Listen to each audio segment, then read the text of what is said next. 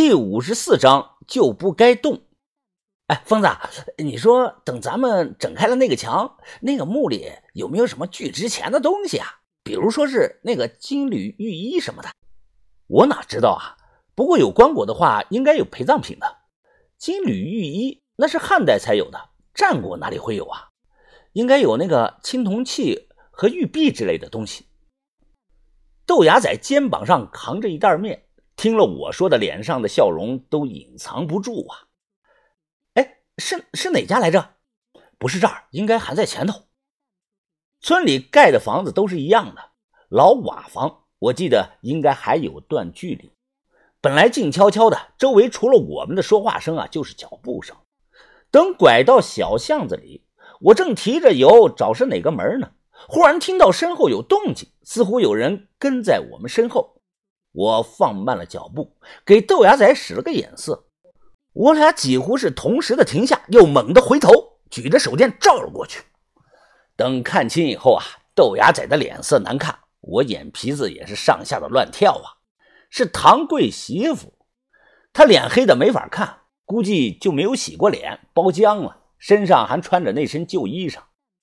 她跟在我们身后，双手背后，像是背后有藏了什么东西。你妈的！你吓死我了！你被吓了一跳，豆芽仔指着他破口大骂。我也生气啊，心想村里的大队真是废物呀，就不能送到精神病医院吗？没人管了呀，这是。只不过良好的素质提醒我不能随便骂人，不道德。豆芽仔扛着面想过去踢他，我拉住豆芽仔说：“别搭理他，我们走就行。”豆芽仔睁开了我，指着唐贵的媳妇说道：“哎，警告你啊！”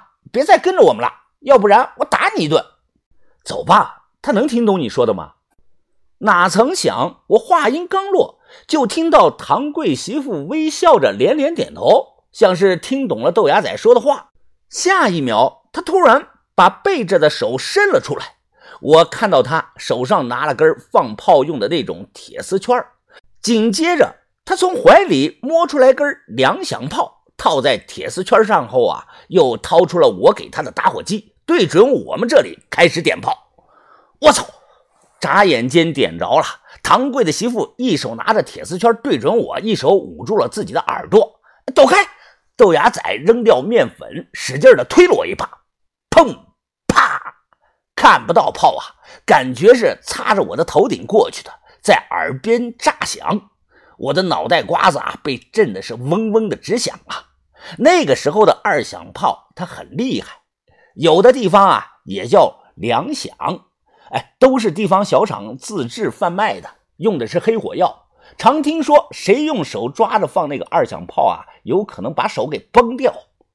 打火机还是我那天给的，这是唐贵媳妇用铁丝圈套着两响当火箭筒了，想用来崩死我。见到第一下没炸到我，他又伸手向衣服里掏，我这才注意到他小肚子鼓鼓囊囊的，不知道藏了多少炮。哎，躲开，躲开！砰啪！小巷子窄，我狼狈的爬在了地上，这才躲了过去。唐贵的媳妇拿着铁丝圈，嘿嘿的一直在笑。看他又要点，我忙爬起来举手说道：“哎，停停停停，别放了，别放了！”他嘿嘿的笑。又要拿打火机点啊！我定睛一看，急忙冲他大喊道：“哎，快灭火！哎，你他妈反了！你放反了！你放过粮饷的应该都知道啊，要长头冲上，短头带引线的那头啊要冲下。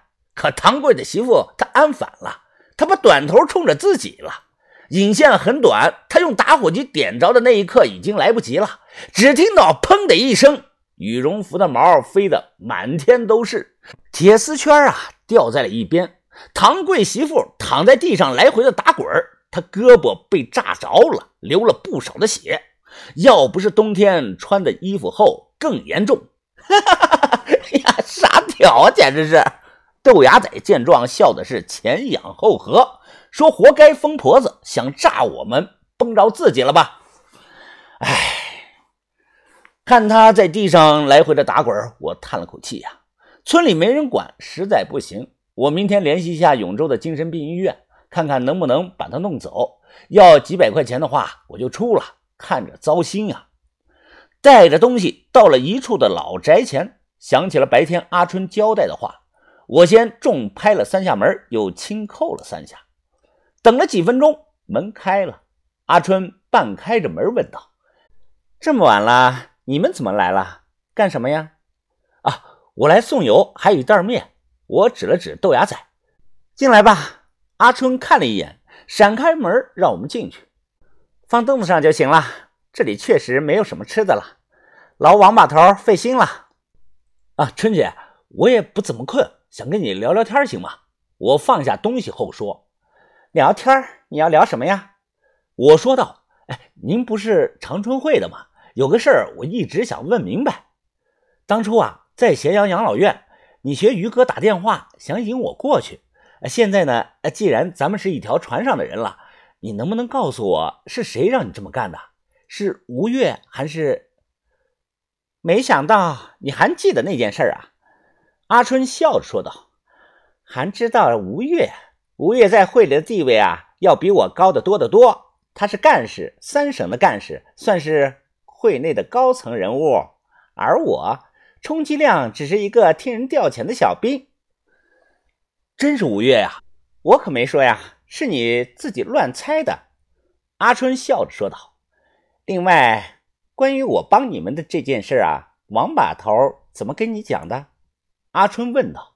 我想了想，说：“啊，当时把头只跟我说了一句话，没有永远的敌人，只有永远的利益。”阿春点了点头：“是啊，王把头说的对，这就是答案。”正谈着，我还想问些关于长春会的问题，不过就在这时，里屋突然传来一声叫声，听起来很是痛苦。听到这个声音，阿春的脸色大变，他跑着冲进了里屋，我也跟着进去了。屋里是土炕，只见戴着半张面具的小妹蜷缩在炕上，被子掉在了地上，她表情很是痛苦，双手紧紧地抓着枕头。药，小妹，你的药呢？阿春一边喊一边慌乱地翻找着床单。小妹闭着眼，用假音说道。前前天吃完了，阿春立即红了眼，大喊着说道：“吃完了，吃完了！你你怎么不跟我说呀？你怎么不说呀？你！”这个时候，豆芽仔小声的问我：“咋回事啊？这是谁呀？怎么说话的声音跟机器人一样，还戴着面具啊？”阿春立即起来，急声的问我：“钥匙呢？你们那辆车的钥匙呢？车车钥匙，车钥匙可能在于哥身上吧？在于文斌身上。”阿春急忙的说道：“你帮我看着他，我开车去医院拿药。记住了啊，不要让他下地，也不要动他，你看着就行。小妹，你等着我，我马上买药回来。”阿春把被子盖上，马上跑着出去了，慌张的连门都没关。哎，疯子，这个人是谁啊？豆芽仔又问。我说她叫小妹，是阿春的妹妹，也是京中口技的传人。我看向床上，小妹表情痛苦。像是哪里很疼，咬着牙，闭着眼在强撑着。豆芽仔弯腰的问道：“呃，你要不要喝点热水啊？我给你倒点热水吧。”小妹没有说话，还是蜷缩着，闭着眼，都没有看我们一眼。你都病了，你还戴着铁面具干嘛呀？怪沉的，我先帮你拿下来吧。豆芽仔慢慢的伸手过去，想帮他把金属面具取下来。哎，别动。你没听说阿春刚才说了吗？让我们不要动他。其实啊，我话不由衷，也有一分私心啊。我也想看看小妹长得什么样。她就半张脸，看着还挺好看的。豆芽仔说道：“哎，没事春姐不是走了吗？哎，我们可以看看，看完了再马上给她戴上吧。”我还想说些什么，豆芽仔已经触碰到了金属面具。就在豆芽仔刚碰到金属面具，突然间，小妹睁开了左眼。手非常的快，她瞬间单手掐住了豆芽仔，像老虎钳子一样掐住了豆芽仔的脖子，不断的加力，能隐约的听到指骨发力的声响啊！豆芽仔脸瞬间涨成了猪肝色，吐着舌头，喘不上气。停手！停手！快住手！我慌忙大喊，看豆芽仔的眼球都凸出来了，我急得顾不上那么多了，上手啊就想掰开他。结果我刚用力，他突然从被窝里抽出来左手，又瞬间掐住了我的脖子。快，放放放手！他慢慢的从床上坐了起来，一只眼冷冷的看着我们两个，双手不断的发力。我和豆芽仔是又拍又打，胡乱扑腾，想挠他的脸。结果他脖子向后一仰我们够不到了。